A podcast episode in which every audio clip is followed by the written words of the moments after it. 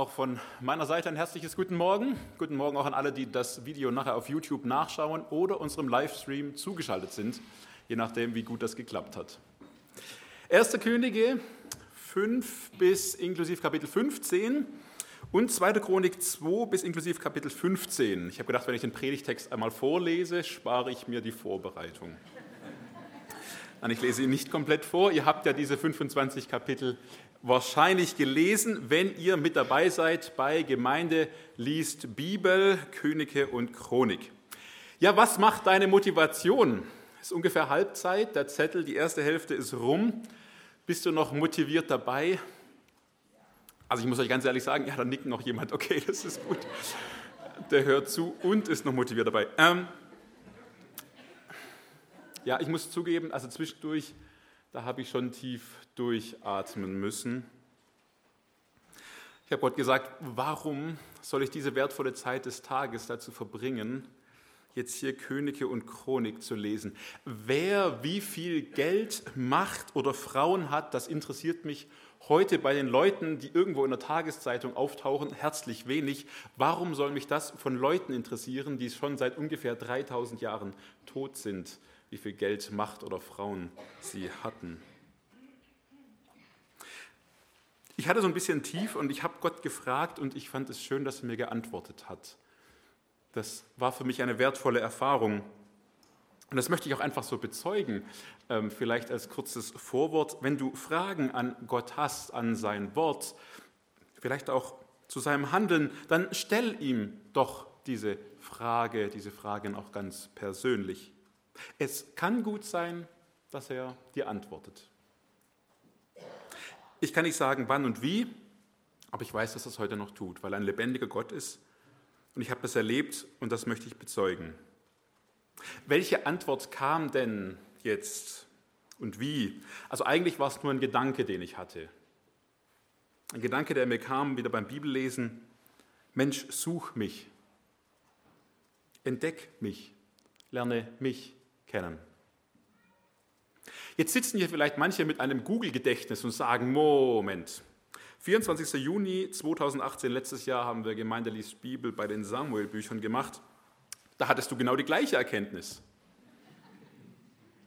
Ja, du hast recht. Aber weißt du was, ich habe es vergessen.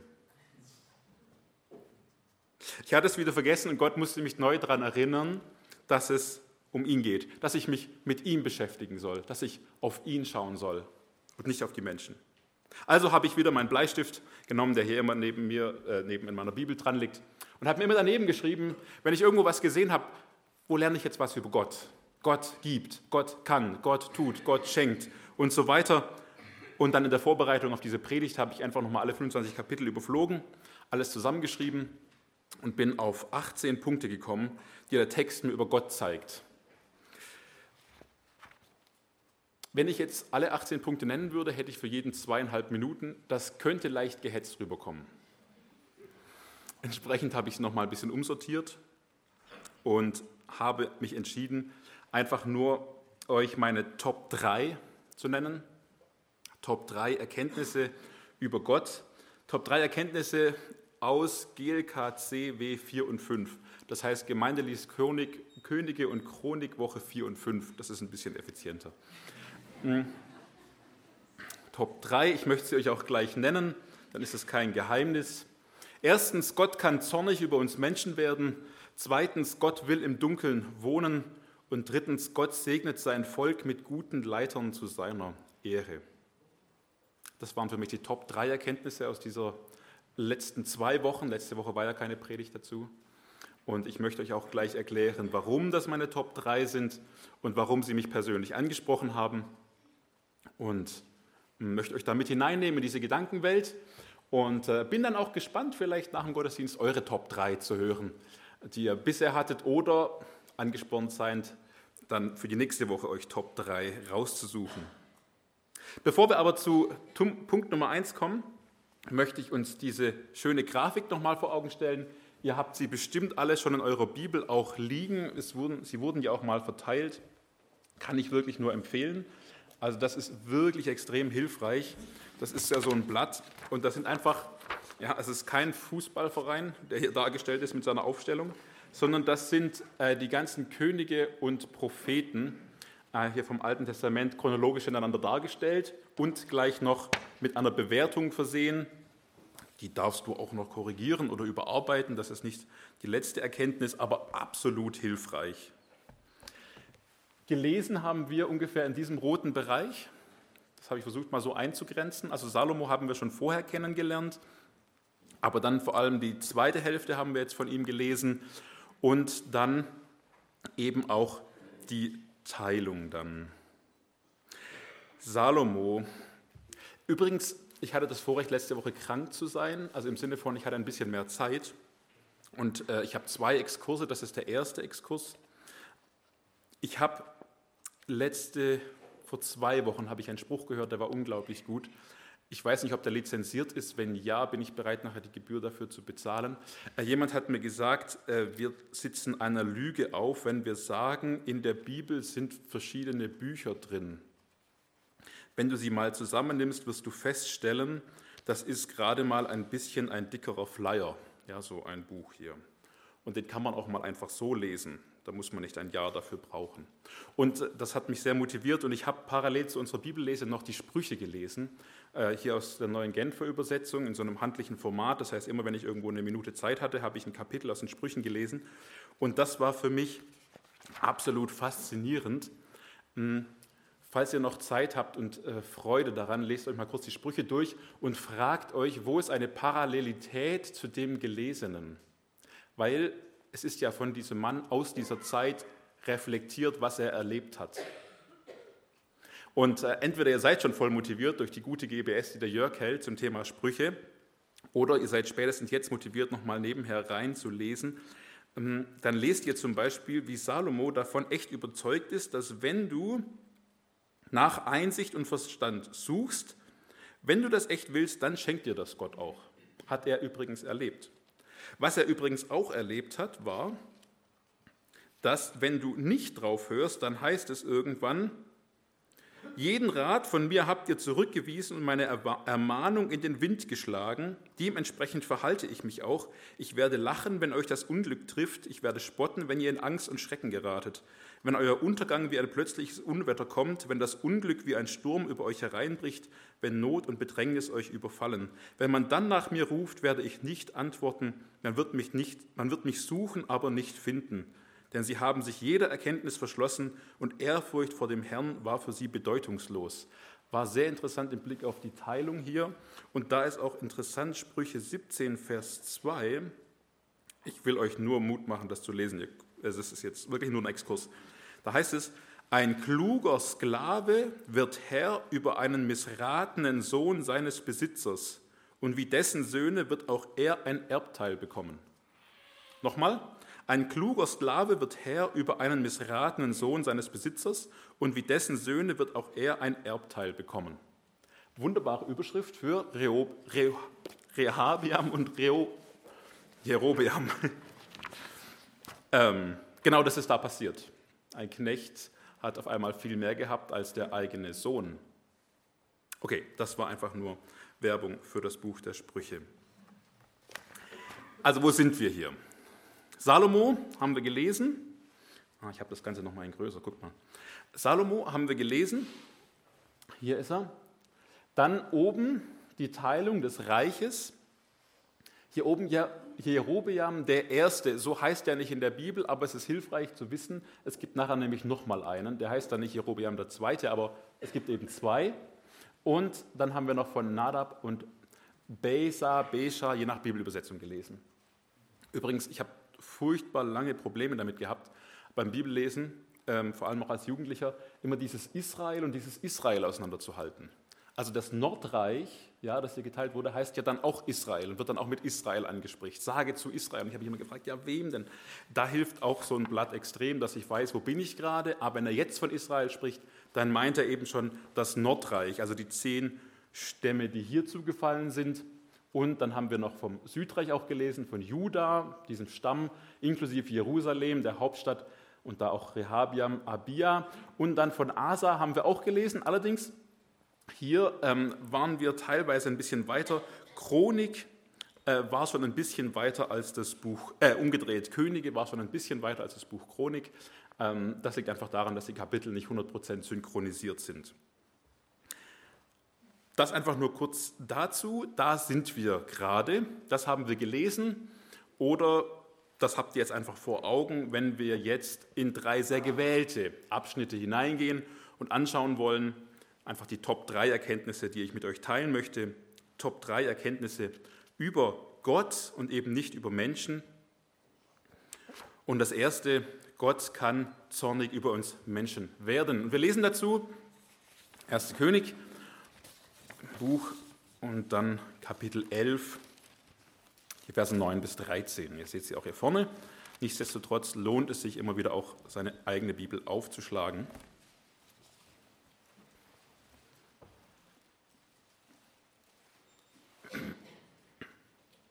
1. Könige Kapitel 11, ab Vers 9 lese ich vor. Da wurde der Herr zornig über Salomo, weil er sein Herz von dem Herrn, dem Gott Israels, abgewandt hatte, der ihm zweimal erschienen war und ihm in dieser Sache geboten hatte, nicht anderen Göttern nachzufolgen. Aber er hatte nicht beachtet, was der Herr ihm geboten hatte. Da sprach der Herr zu Salomo, weil dir dies bewusst war und du meinen Bund nicht beachtet hast und meine Ordnungen, die ich dir geboten habe, werde ich das Königreich ganz bestimmt von dir wegreißen und es einem Knecht von dir geben. Doch in deinen Tagen will ich es nicht tun, deines Vaters David wegen, sondern aus der Hand deines Sohnes werde ich es reißen. Doch will ich nicht das ganze Königreich wegreißen, einen Stamm will ich deinem Sohn geben, wegen meines Knechtes David und Jerusalems wegen, das ich erwählt habe. Top 1 Erkenntnis, Gott kann richtig zornig über uns Menschen werden. Ich weiß nicht, ob du das auch zum Platz 1 voten würdest. Für mich war es nochmal eine ganz wichtige Erinnerung. König Salomo, Sohn von König David, ein König ohne Beispiel. Gott begegnet Salomo zweimal, das erste Mal am Anfang seines Dienstes er gibt ihm Weisheit, wie gewünscht, Erkenntnis und darüber hinaus noch viel mehr, Reichtum, Macht, Siege und so weiter. Salomo wurde gefeiert und geehrt. Touristen aus der ganzen Welt kamen, um Salomos Weisheit und Reich zu sehen. Salomo durfte den Tempel für Gott bauen. Salomo agierte ja fast wie ein Fürsprecher für das Volk. Das war ja gigantisch, als man das gelesen hat. Frank, du hast es heute Morgen schon erwähnt, einen kleinen Abschnitt davon bei dieser Tempeleinweihung. Und Gott begegnet ja dann Salomo nochmal ganz persönlich, das zweite Mal, und bestätigt ihm diese Gegenwart Gottes, die Salomo erbeten hatte. Also erhörliches Gebet hat er erlebt, allerdings unter der Bedingung von Gehorsam und Aufrichtigkeit. Salomo, ganz großer König, ganz großer Segen, ganz große Verheißung und ganz große Warnung und dann ganz großer Abfall. Also Salomo macht Müll, er fällt ab von Gott Kapitel 11 berichtet am Anfang davon, viel Weiberei, so ist es bei mir überschrieben, ganz, ganz viele Frauen auf einmal. Und dann von diesen Frauen, die eben nicht an Gott glauben, die nicht Jesus nachfolgen, könnte man neutestamentlich sagen, dann auch der ganz logische Schluss hin zum Götzendienst. Hier möchte ich Exkurs Nummer zwei einschieben, der mir an dieser Stelle wichtig ist. Also hakt hier ganz kurz aus, ganz kurzer Exkurs Nummer zwei. Hm, Frage, äh, Exkurs zum Thema ungläubiger Ehepartner. Das ist ja immer wieder doch ein heißes Eisen. Wie ist denn das jetzt? Darf ich jetzt jemand heiraten, äh, der dem christlichen Glauben ganz offen gegenübersteht? Also er steht ihm gegenüber, ja, das haben wir gehört. Ähm, er steht eben nicht im Glauben. Und dann blättert man schnell ins Neue Testament, 1. Korintherbrief, und stellt fest, ah, kein gemeinsames Joch mit dem Ungläubigen. Und dann sagen vielleicht die jungen Leute, was ein Koch, ein Joch, ich weiß auch nicht, auf dieser Stelle soll ich mein ganzes Leben jetzt verwerfen, das gibt es doch nicht. Dann lest das ganze Alte Testament durch und ihr werdet feststellen, das ganze Alte Testament ist voll davon, von Warnungen und negativen Beispielen, wie es schief geht, wenn man sich auf, in dem Fall, fremde Frauen einlässt, also auf, also auf einen Partner, der nicht Gott fürchtet und ihm nicht folgt. Salomo ist ja nur ein Beispiel von vielen. Wir können das genauso sehen bei Mose, im Buch Josua, im Buch Richter und im Buch Salomo und bei Esra und Nehemiah. Und wo du es finden willst, kannst du es finden. Ähm, wenn sich jemand auf heidnische Frauen einlässt, dann kommt ganz schnell auch dazu dann der Abfall von Gott. Man lässt sich wegziehen von dem ungläubigen Partner. Davon ist die ganze Bibel voll. Also behaupte niemals, jemand würde sagen, nur wegen dieser einen Stelle oder sonst wie äh, darfst du nicht einen gläubigen, also einen, solltest du nicht einen ungläubigen Partner heiraten. Und ganz ehrlich, das sage ich jetzt einfach aus Grundlage des Wortes Gottes heraus, sich von Gott wegziehen zu lassen, ist schlimmer als keinen Partner zu haben. Ich weiß, dass ich das leichter sagen kann als vielleicht jemand anderes, aber ich sage das nur auf Grundlage des Wortes Gottes heraus. Ich weiß, dass der Kampf in der Welt schlimm ist, aber wir sehen hier ganz deutlich, auch bei Salomo, von Gott weggezogen zu werden, ist schlimmer. Exkurs 2, Klammer zu. Wir sind wieder im Punkt 1. Gott kann richtig zornig werden über uns Menschen und das ist er hier geworden, eben weil Salomo sich auf viele Frauen eingelassen hat, sich wegziehen lassen hat von Gott.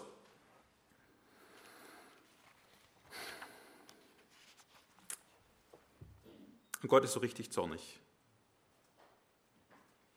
Jetzt ist Schluss, jetzt ist fertig.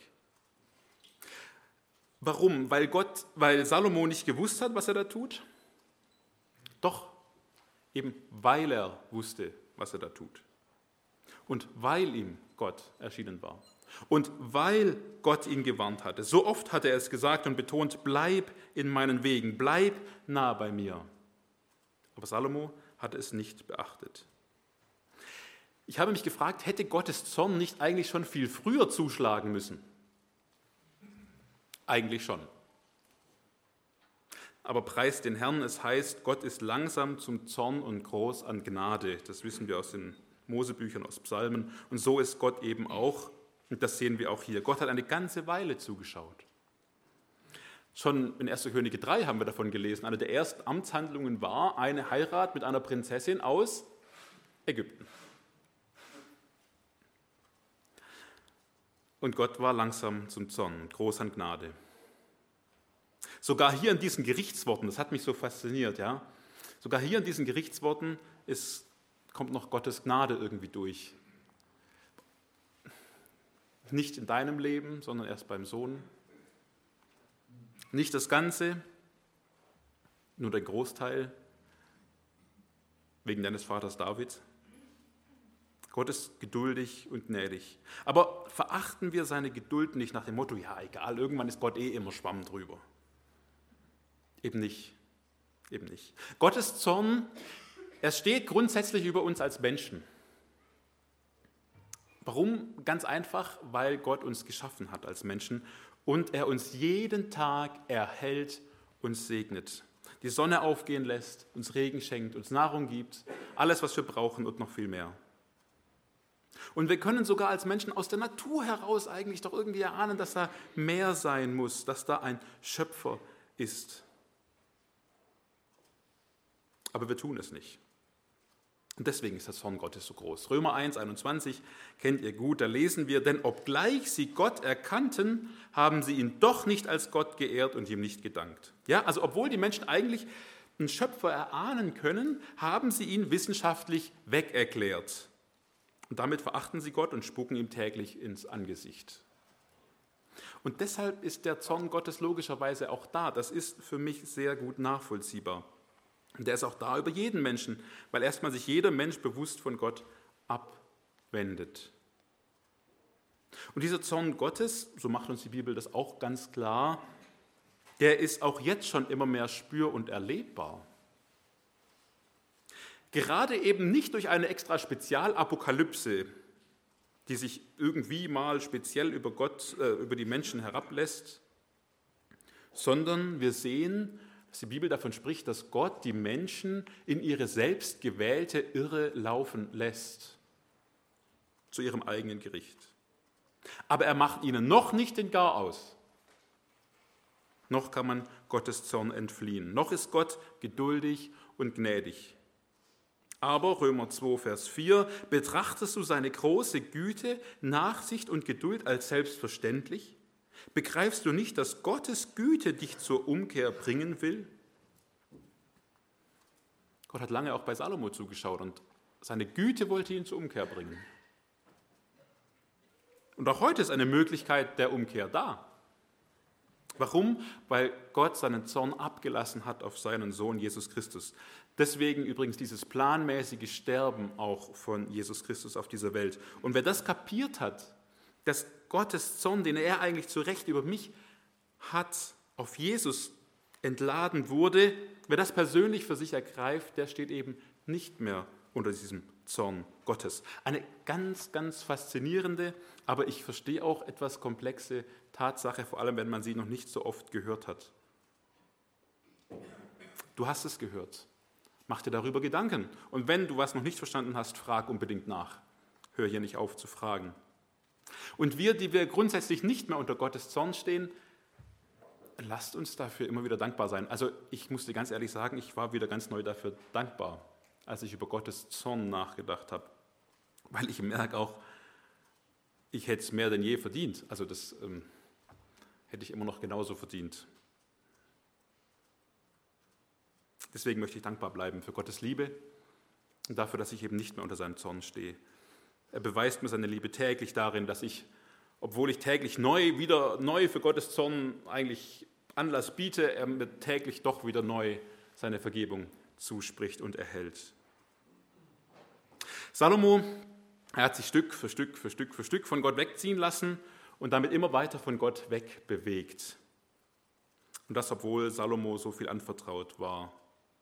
Und da hat mich beim Nachdenken eben nochmal ein Prinzip echt ganz stark innerlich bewegt. Wenn ihr möchtet, schlagt mit mir auf Lukas 12.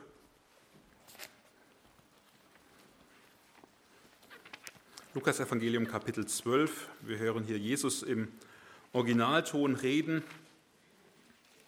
Und zwar gegen Ende des Kapitels. Ähm, ich lese vor allem die Verse 47 und 48. Da geht es auch um diese Verwalter, die klug sind mit dem, was sie gehört haben oder auch nicht. Und ich lese nur das Fazit, Lukas 12, 47 und 48. Jener Knecht aber, der den Willen seines Herrn wusste und sich nicht bereitet hat, nach seinem Willen getan hat, und sich nicht bereitet nach seinem Willen getan hat, wird mit vielen Schlägen geschlagen werden. Wer ihn aber nicht wusste, aber getan hat, was der Schläge wert ist, wird mit wenigen geschlagen werden. Jedem aber, dem viel gegeben ist, viel wird von ihm verlangt werden. Und wem man viel anvertraut hat, von dem wird man desto mehr fordern. Diese Stelle kam mir irgendwie in den Sinn. Salomo, ihm war so viel anvertraut. So viel. Und das sehen wir auch hier. Gott sagt zu ihm, ich bin dir zweimal erschienen. Ich habe dir darin geboten. Ich habe dich unterwiesen. Ich habe, ich habe, ich habe. Du hast viel gewusst. Und diese Verse aus dem Neuen Testament, die kommen hier irgendwie dem sehr nahe. Und es ist mir echt ein bisschen anders geworden, als ich darüber nachgedacht habe. Ich weiß, ich stehe nicht mehr unter Gottes Zorn, weil das Jesus für mich getragen hat. Amen, Halleluja. So, aber ich habe mir wieder neu vor Augen geführt, was mir alles anvertraut ist. Wie viel weiß ich aus Gottes Wort? Wie oft ist er mir erschienen, begegnet durch Bibelverse, durch Predigten, durch persönliche Begegnungen mit Christen? Und wie oft tue ich dennoch Dinge, von denen ich weiß, dass sie falsch sind und tue sie trotzdem? Ich handle nicht nach dem Wissen oder sogar genau dagegen. Da weiß ich, dass ich mir keine Sorgen machen soll und tue sie trotzdem. Denkt mir doch trotzdem immer wieder darüber nach. Da weiß ich, dass ich mich mehr in Gottes Gegenwart aufhalten sollte und vertrödel dennoch lieber Zeit vor YouTube. Da weiß ich, dass ich mich demütigen sollte vor anderen Menschen und rege mich trotzdem dann manchmal auf über, weiß nicht was, Vorgesetzte, Nachbarn oder andere.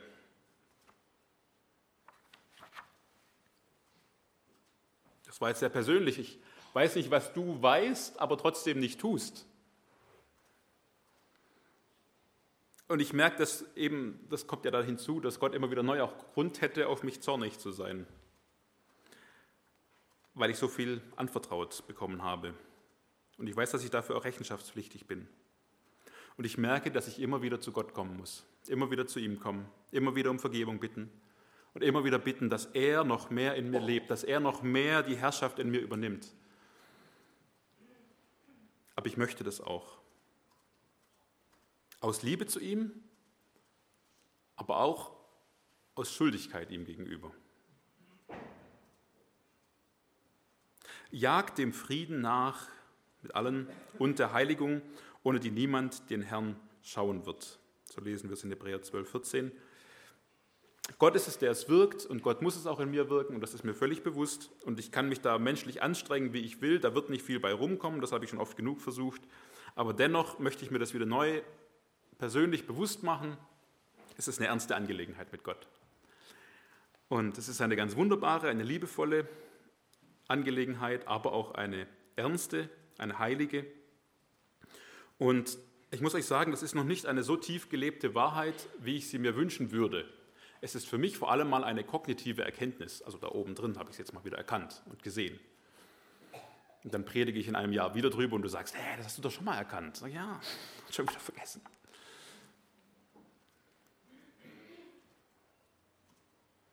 Ja, das war meine Top 1 Sache aus diesen zwei Wochen. Hat mich am meisten angesprochen, am meisten beschäftigt und ich wünsche mir, dass es mich nicht so schnell wieder loslässt, obwohl das Thema jetzt nicht so, ja, so motivierend ist. Ja, das war Top Nummer 1. Top Nummer 2. Kommen wir weiter, gehen wir weiter einen Schritt. Gott will im Dunkeln wohnen. Ich muss sagen, das ist ein Satz, den hätte man super leicht übersehen können und schlagt ihn ruhig mal auf, dann seht ihr, wie äh, gut man den übersehen kann. Aber er hat bei mir eingeschlagen wie eine Bombe, muss ich zugeben. Steht auch im 1. Chronik, aber wir schlagen auf in 2. Chronik. Das steht direkt am Anfang von Kapitel 6. Das ist eigentlich mehr so ein Nebensatz, so ein Einleitungsgedanke. Da, da geht es eigentlich erst los und man will dann losstarten. Und ich bin sofort stecken geblieben, dachte, was? In 2. Chronik Kapitel 6, die Verse 1 und 2 heißt es, damals sprach Salomo, also es ist jetzt gerade ein Gebet bei der Tempelweihe, damals sprach Salomo, der Herr hat gesagt, dass er im Dunkel wohnen will. Ich aber habe dir ein fürstliches Haus gebaut und eine Stätte, wo du thronen sollst für Ewigkeit. Sehr interessant. Sehr interessant fand ich das. Also Salomo, hier ist ja noch die Glanzzeit gemeint, ja, also wir sind jetzt gedanklich wieder vorher, aber ihr kriegt es hin. Salomo hat ein sehr prunkvolles Haus aus Gold gebaut bzw. bauen lassen. Und das ist ja schon eine spezielle Sache. Das ist der Gedanke vom Vater David, der da noch nicht umgesetzt werden konnte, aber jetzt. Aber obwohl dieses Haus steht und obwohl Gottes Herrlichkeit hier einzieht, gilt auch, was in 2. Chronik Kapitel 6, 33 steht, eben das, dann höre du es vom Himmel her der Stätte, wo du thronst. Also Salomo ist sich immer noch voll bewusst, Gott thront eigentlich im Himmel. Der zieht jetzt nicht um, packt alle Kisten und zieht jetzt da rein in das Haus, sondern der thront eigentlich immer noch im Himmel aber seine Herrlichkeit ist jetzt auch ganz gegenwärtig in diesem Tempel. Wobei ich mir so gedacht habe, naja, den Glanzpalast, den hier Salomo so prächtig hat aufbauen lassen, es ist auch eine Gnade von Gott, dass er sich darauf eingelassen hat, weil eigentlich stand er auch mitten in Jerusalem und wir wissen aus vielen anderen Büchern der Bibel und aus vielen anderen Beschreibungen, dass in Jerusalem auch drunter und drüber ging und Gott sich da genauso auf das Dunkel eingelassen hat so prächtig, wie dann halt das Gold geschimmert hat, war halt doch nicht alles. Aber es hat mich so fasziniert. Gott will im Dunkeln wohnen. So hat er es gesagt. Damit startet Salomo einfach mal und gibt Gas. Gott will im Dunkeln wohnen. Und er hat es auch getan. Die Stelle, sie bezieht sich vor allem auf die Wolke während der Wüstenwanderung. Da in dieser Wolke, in diesem Dunkel hat er gewohnt. Eigentlich thront Gott im Himmel. Und wenn wir an Himmel denken, wir wissen nicht viel davon, aber es ist doch klar, es, Himmel steht für Pracht, für Glanz, für Wow und schön und, und gigantisch und natürlich vor allem für hell. Und da ist Gott. Aber an diesem Privileg hat sich Gott nie festgeklammert. Nein, Gott hat sich von Anfang an selbst gesendet zu den Menschen hin. Er ist ein sich selbst sendender Gott in die Dunkelheit hinein. Seit wir Menschen die Gegenwart Gottes verlassen haben, kam, kann man unseren Zustand eigentlich nicht mehr als nichts anderes als dunkel beschreiben. Wir sitzen im Dunkeln. Warum? Weil wir uns von dem Licht des Lebens abgewandt haben von Gott. Da bleibt nur Dunkelheit übrig. Und die Welt um uns herum, sie ist dunkel. Ich glaube, da brauchen wir nicht drüber streiten. Die Welt, sie ist dunkel. Streit, Hass, Bitterkeit, Gewalt, Einsamkeit, Egoismus und vieles weitere. Die Kinder, die von ihren Eltern verlassen werden. Die Mutter, die plötzlich ohne Mann dasteht. Die junge Frau, die plötzlich ohne Liebesgefährten dasteht und nun keinen anderen Ausweg mehr sieht, als ihr Kind abzutreiben. Die Großeltern, die alleine in ihrem Sumpf vor dem Fernseher sterben. Dunkelheit. Und ich finde es so wunderbar, dass Gott da wohnen will, dass Gott da sein will. Von dieser Dunkelheit scheint er regelrecht angezogen zu sein. Ja? Und wenn du gerade in irgendeiner solchen Dunkelheit bist, dann darfst du wissen, dass genau jetzt auch Gott bei dir ist. So hat er es hier gesagt. Und was Gott sagt, das kann und das will er umsetzen. Und wenn du wissen willst, wo will Gott mich denn eigentlich haben? Genau da, wo es dunkel ist. Wo ist es dunkel? Ich stehe voll und ganz hinter den Leuten, die sagen, ich sehe vor allem die Dunkelheit im Südsudan, in Pakistan, in Peru oder woanders. Und da ist es dunkel und da will Gott wohnen. Und hier in Deutschland ist es auch dunkel. Und wer sieht die Dunkelheit da? Die Dunkelheit der Einsamkeit, Einsamkeit in den Altenheimen, die Dunkelheit der Frauen, die sich zur Abtreibung hin genötigt fühlen, die Dunkelheit der Behinderten, die, wenn sie noch nicht vergast, äh, abgetrieben wurden, oft in Heimen wenig Freude und Freunde haben. Ich möchte niemand beschuldigen. Ich möchte niemand bloßstellen. Keine Frau, die sich zur Abtreibung hingefühlt, genötigt hat, gezwungen gefühlt hat. Ich möchte keine Angehörigen irgendwie beschuldigen, die keine Kraft mehr hatten, ihr Kind zu pflegen oder ihre Eltern. Ich weiß, dass das übermenschliche Nöte sind. Ich möchte mehr fragen, wer sieht die Dunkelheit und lässt sich von Gottes Vorbild inspirieren und motivieren. Gott will im Dunkeln wohnen. Ich auch. Also auch da wohnen? Habe ich mich gefragt. So als nächster Schritt. Da wohnen, sorry, das muss ich jetzt als EFAler aber sagen, da wohnen, wo noch keine Gemeinde ist wo es dunkel ist? Gemeindegründung? Aber auch morgen auf der Arbeit, auf der Uni, bei der Ausbildung, im Betrieb. Da essen, wo jemand einsam sitzt. Da ein offenes Ohr haben, wo eine Not da ist. Ich habe das so oft erlebt, dass so gerne auch ganz vertrauliche Nöte weitergegeben wurden, wenn endlich mal jemand nicht von sich erzählt, sondern zuhört. Wir sind doch alles vollzeitliche Christen, oder? 24-7. Also da ist doch kein Unterschied. Und deswegen lasst uns doch gemeinsam wieder schauen, wo ist Dunkelheit in unserem Umfeld. Und uns von Gottes Vorbild motivieren lassen, dahin zu gehen. Und zu wissen, dass wir vor der Dunkelheit keine Angst haben brauchen. Warum? Weil wir das Licht des Lebens haben. Das ist in uns drin, fest installiert. Wunderbar. Ich wünsche mir das wieder selber so sehr, diesen Blick zu haben. Gott will eigentlich im Dunkeln wohnen. Da ist er, da möchte er sein. Und ich habe großen Respekt vor euch, die ihr das schon viel mehr umsetzt als ich. Und möchte mich da selber von Gott motivieren lassen und auch von Geschwistern. Wir können die Welt nicht retten. Also Jesus hat die Welt schon gerettet, das ist wunderbar. Ähm, und du kannst auch nicht jeder Dunkelheit hinterherrennen. Das ist auch überfordernd und dann gehen wir auch kaputt und das bringt dann auch nichts. Aber vielleicht will dir Gott eine spezielle Dunkelheit aufs Herz legen.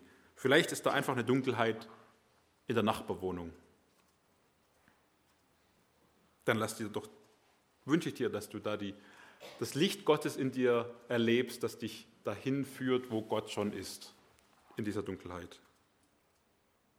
So, das waren jetzt also Top 1 und 2.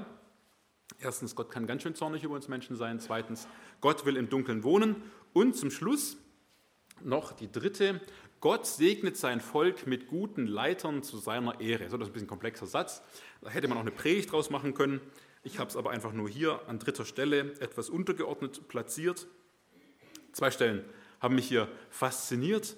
Das erste, erste Könige, ähm, Kapitel 10, das ist die Königin von Saba, die hier bei Salomo ist, zu Besuch und sich alles angeguckt hat. Und ich fand so interessant, wie sie das dann formuliert hat. Also preist ja darüber, was sie da alles gesehen hat, ist absolut fasziniert, überwältigt. Und dann sagt sie, gepriesen sei der Herr, dein Gott, der Gefallen an dir gehabt hat, dich auf den Thron Israels zu setzen. Weil der Herr Israel ewig liebt, hat er dich als König eingesetzt, damit du Recht und Gerechtigkeit übst. Sehr interessant. Und genau das Gleiche hat auch nochmal einer beobachtet. Ähm, am besten kann man das im zweiten Buch Chronik dann so im O-Ton nachlesen. 2. Chronik 2, Verse 10 und 11. Genau, das ist dann nämlich der Hiram, der König von Tyrus. Der wurde gefragt, ob er verschiedene Dinge an Salomo schicken könnte, verschiedene Baumaterialien und so weiter. Und dann schreibt er zurück, antwortet in einem Schreiben und sandte es an Salomo, weil der Herr sein Volk liebt, hat er dich zum König über sie gemacht. Und Hiram sprach, gepriesen sei der Herr, der Gott Israels, der Himmel und Erde gemacht hat, dass er dem König David einen weisen Sohn gegeben hat, voller Verstand und Einsicht, der dem Herrn ein Haus bauen will und ein Haus für seine Königsherrschaft. Und so weiter das hat mich auch noch fasziniert, deswegen hier Top 3. Jetzt könnte man natürlich sagen, Moment, das sind ja zweimal heidnische Personen, die sagen das über Salomo und der Salomo, der wurde ja eigentlich mehr oder weniger nachher zum Fluch. Ja, das stimmt. Aber ich habe mir noch mal trotzdem grundsätzlich darüber Gedanken gemacht.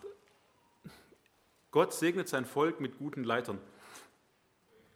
Ich dachte an Daniels Offenbarung, wo es heißt, Gott ist es, der Könige einsetzt und absetzt, also auch einsetzt.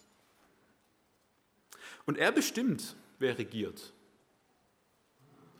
Und die ganze Geschichte der Bibel, die macht eigentlich auch, aber man muss nicht mal die Bibel aufschlagen, das könnte man auch heute in der Tageszeitung lesen, kann man eigentlich sehen, ein gerechter, ein guter Herrscher, ein gottesfürchtiger Herrscher, oder man könnte auch Führer oder Leiter sagen, da blüht ein Volk auf. Da geht es dem Volk gut. Und bei einem schlechten Führer geht das Volk unter. Gute Leiter sind ein Segen Gottes das sein Volk belebt. Übrigens sehr gut nachzulesen in dem Königspsalm 72. Der ist mir noch dabei bei meiner Beschäftigung damit aufgefallen. Möchte ich jetzt aber hier nicht komplett lesen. Der wurde ja entweder von oder für Salomo geschrieben, weiß man nicht hundertprozentig, aber da wird auch ganz klar deutlich, wie das, wie so, boah, das ist einfach gut, wenn da jemand Gutes regiert, führt, leitet. Gott segnet sein Volk mit guten Leitern, aber nicht damit diese Leiter dann groß rauskommen sondern damit Gott groß rauskommt. Und das fand ich hier so interessant, dass beide sagen, gepriesen sei der Herr. Also sie preisen Gott dafür, dass sie hier einen guten Leiter, einen guten König, einen guten Führer vorfinden. Gott segnet sein Volk mit guten Leitern zu seiner Ehre. Übrigens sind auch Älteste einer Gemeinde vom Heiligen Geist eingesetzt. Apostelgeschichte 20, Vers 28. Und was ist das doch für ein Segen für eine Gemeinde, gute Älteste, gute Leiter zu haben. Und ich habe mich gefragt, Mensch, habe ich das schon mal als persönlichen Segen Gottes für mich gesehen, dass ich solche haben darf? Ich bin dafür neu dankbar. Gott gegenüber. Und ich möchte auch weiter darum beten, um gute, einsichtige Leiter. Leiter, die vor Gott stehen, sich von ihm führen lassen, die wissen, wohin sie wollen, Leiter, die Gott so folgen, dass man ihnen folgen kann. Leiter, die gesegnet sind mit Leiterschaftspotenzial, aber sich auch noch helfen lassen, ihr Potenzial zu entfalten. Leiter, die bereit sind, Verantwortung zu tragen, mitzuleiden an ihren Aufgaben. nicht leichtfertig das Handtuch zu schmeißen. Wisst ihr, die meisten Probleme in Gemeinden, sage ich jetzt als sehr unerfahrener Schnösel, ja, also entschuldigt, aber ich bin ja, so würde man ja sagen, wirklich noch ein Jüngling, aber ähm, so viel habe ich auch schon beobachtet, also die meisten Probleme in, der, in Gemeinden sind erstmal Leitungsprobleme. Man sagt weltlich, der Fisch stinkt vom Kopf her. Und so hart das ist, aber ich glaube, da steckt ganz, ganz viel dran. Der Fisch lebt aber auch vom Kopf her. Das ist mir auch wieder bewusst geworden. Der Fisch lebt auch vom Kopf her. Und ähm, deswegen möchte ich Gott einfach Danke sagen dafür, wo der Fisch lebt. Und Gott bitten, dass er Gnade gibt und eingreift, wo der Fisch stinkt.